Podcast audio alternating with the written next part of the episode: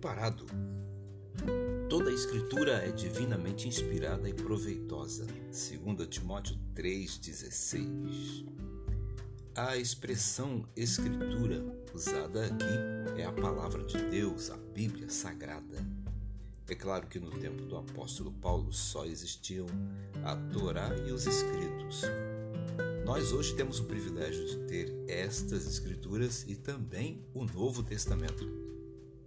Apóstolo Paulo aconselha Timóteo e também a nós a permanecermos firmes naquilo que aprendemos das sagradas letras e menciona três coisas importantes a respeito delas. A primeira é a palavra de Deus, que é inspiração divina. A palavra de Deus é inspiração divina. Todo o seu conteúdo foi produzido através da ação do Espírito Santo, o qual usou homens tementes a Deus para registrar todas as coisas que temos na Bíblia hoje. Pois a profecia nunca foi produzida por vontade humana, mas homens falaram da parte de Deus, conduzidos pelo Espírito. 2 Pedro 1, 21.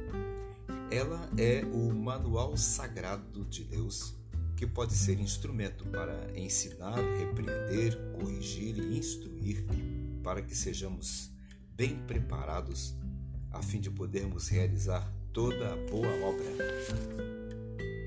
O significado que ela alcança para as nossas vidas nos leva a ter expectativas grandiosas quanto a nossas necessidades.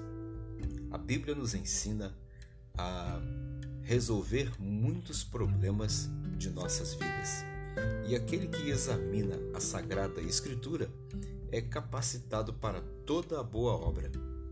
O conselho do apóstolo Paulo para Timóteo e também para nós nos confronta. Será que você e eu temos procurado examinar e praticar a palavra de Deus? Ainda mais, realmente cremos que a Bíblia toda é a palavra de Deus? Uma coisa é certa: todo o conteúdo da Bíblia traz preciosas lições de vida e aprendizado para nós em qualquer situação. É só uma questão de praticar o que ela nos ensina.